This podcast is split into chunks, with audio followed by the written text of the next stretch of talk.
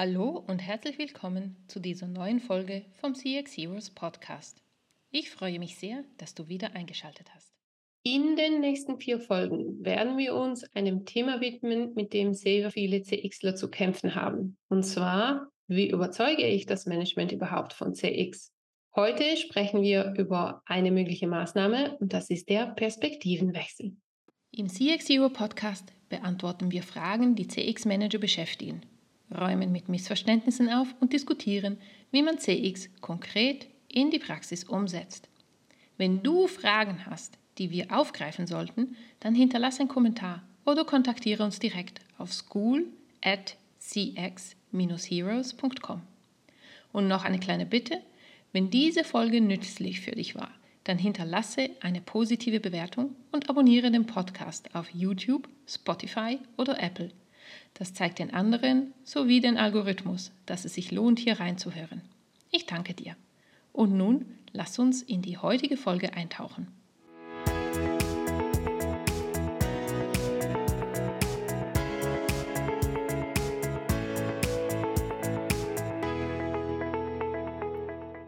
Wer das Management von CX überzeugen will, wendet oft die Methoden an. Ich präsentiere Best Cases, präsentiere, was die Konkurrenz macht oder andere Firmen in andere Industrien. Oder ich versuche Nachweise zu bringen, was es bringt, zum Beispiel den MPS auf einer Ebene vom Gesamtunternehmen zu steigern, also den gesamten Return on CX nachzuweisen. Viele CXler, die versuchen, das Management von CX zu überzeugen, egal ob du die Rolle vom CXler schon offiziell hast oder noch nicht, ob du noch daran arbeitest, wenden diese zwei Methoden sehr oft an. Die erste ist, sie versuchen mit Best Practices, Best Cases aus der eigenen oder fremden Industrie nachzuweisen, was andere tun, hm, was es gebracht hat, wie erfolgreich diese Unternehmen jetzt sind. Gerne auch mit den ähm, ganz typischen Beispielen wie Zappos oder Amazon oder name it, Apple. Die zweite mögliche Strategie ist, du suchst diesen Nachweis, diesen hieb- und stichfesten Nachweis, was es bringt, auf Ebene Gesamtunternehmen zum Beispiel den MPS zu steigern. Du suchst nach Studien, nach Beispielen, auch wieder nach, nach Best Cases, mit denen du das Management davon überzeugen kannst, dass CX das Richtige ist, dass es die richtige Strategie ist, dass es Sinn macht, ein CX-Programm zu initiieren oder Messungen zu initiieren und so weiter. Was du aber tust damit, wenn du diese Strategie anwendest, ist, du verschwendest deine wertvolle Ressourcen, deine sehr beschränkte und sehr wertvollen Ressourcen, denn das bewegt das Management in den seltensten Fällen. Ich habe fast nie gesehen, dass so ein Argumentarium ein Management davon überzeugt hätte, Customer Experience Management im Unternehmen umzusetzen, irgendein großes Programm zu initiieren. Was es bewegt, was das Management bewegt, sind Erlebnisse, FOMO und Fakten. Und auf diese drei Sachen werden wir in den nächsten drei Folgen eingehen. Und dann gibt es noch eine spezielle Extra-Folge zum Thema, wie überzeugen wir das Management von CX. Egal, ob, ob du am Anfang deiner Reise stehst oder schon fortgeschrittener CX-Manager bist, diese vier Folgen werden dir helfen, dein Statement, dein Argument gegenüber dem Management zu machen für CX. Du wirst das immer wieder brauchen. Das heißt, wir fokussieren jetzt vier Folgen lang darauf, wie wir das Management von CX überzeugen und auch am Ball behalten. Heute starten wir mit meiner Lieblingsmethode und das ist der Perspektivenwechsel. Beim Perspektivenwechsel geht es darum, dass man die Kundenbrille aufsetzt. Das heißt, die Workshop-Teilnehmer laufen ein paar Schritte in den Schuhen der eigenen Kunden. Genau, du hast richtig gehört. Idealerweise gehen sie auf Kundenreise von intern, also von eigenen Kunden der eigenen Firma. Intern wäre das falsche Wort. Aber das Ziel ist, dass Sie echte Kundenreisen von euren Kunden erleben.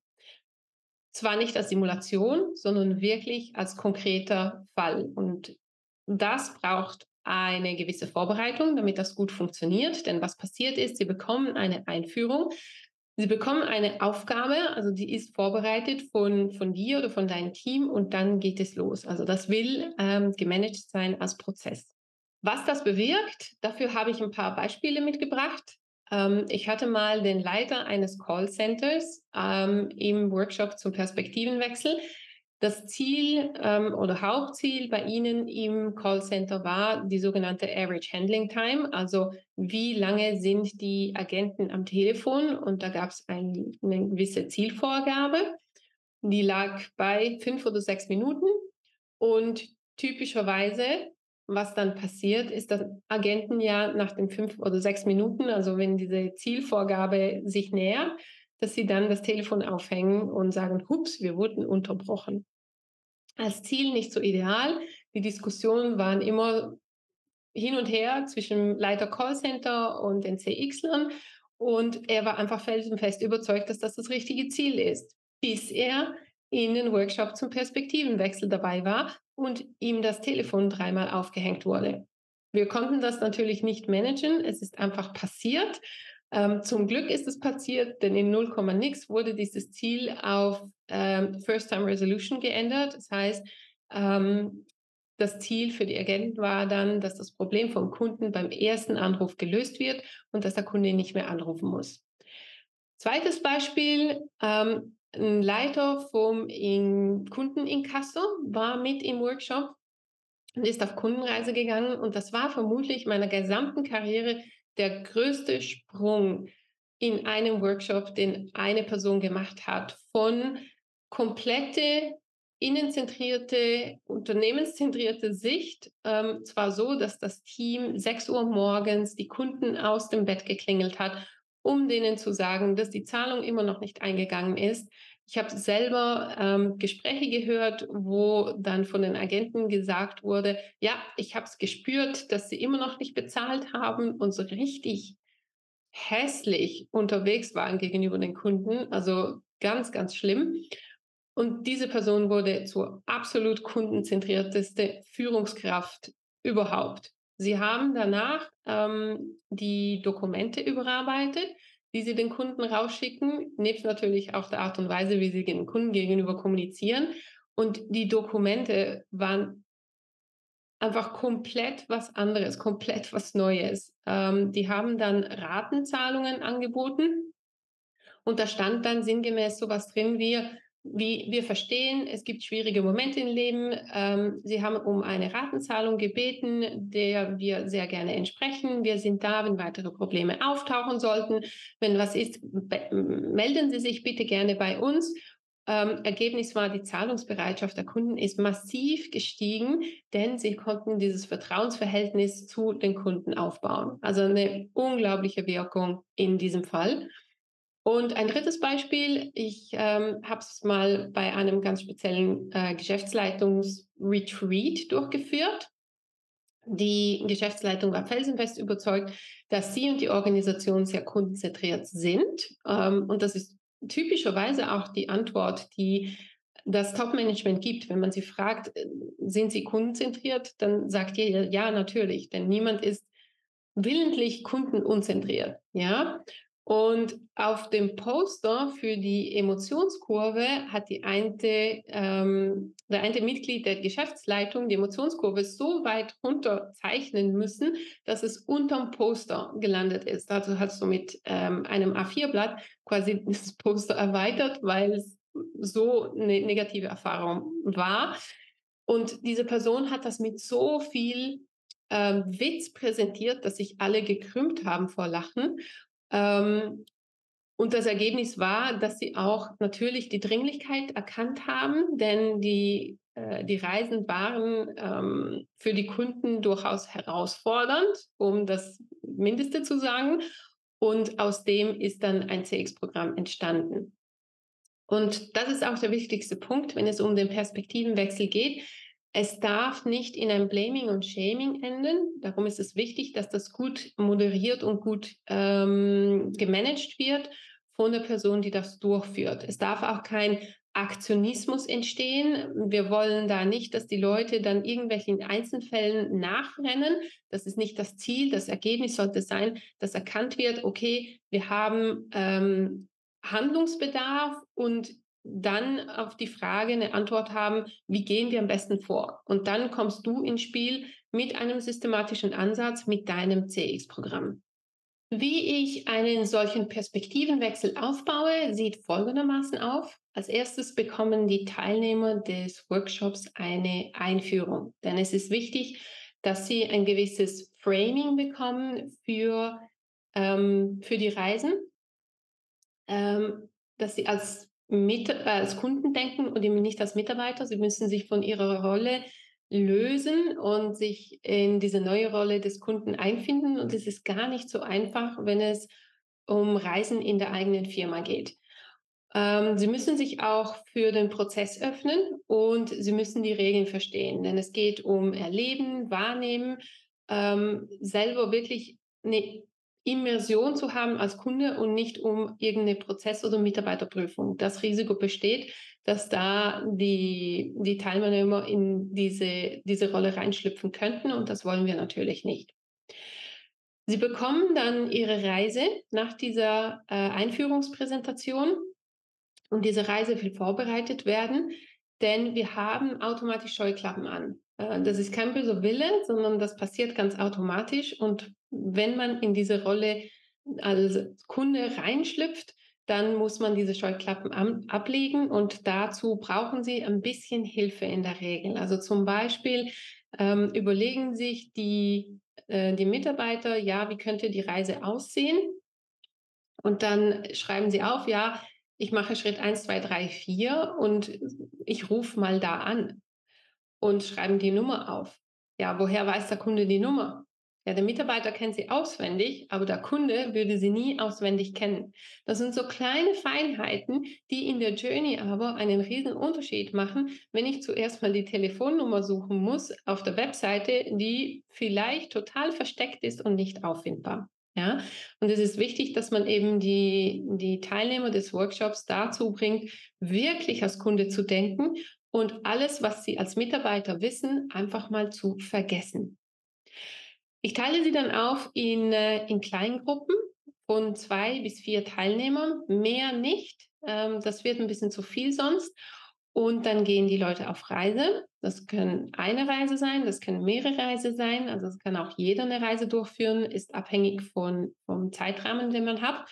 Und nach der Reise ist aber wichtig, dass Sie Zeit haben, um eine Reflexion zu machen, eine angeleitete Reflexion und dass Sie dann in der Gruppe eine Präsentation halten. Sie sollen also Ihre Erlebnisse präsentieren und das sind normalerweise ganz wunderbare Präsentationen, ganz tolle Präsentationen mit ganz viel Lacher, mit ganz viel auch Ironie und mh, hm, positive Selbstkritik.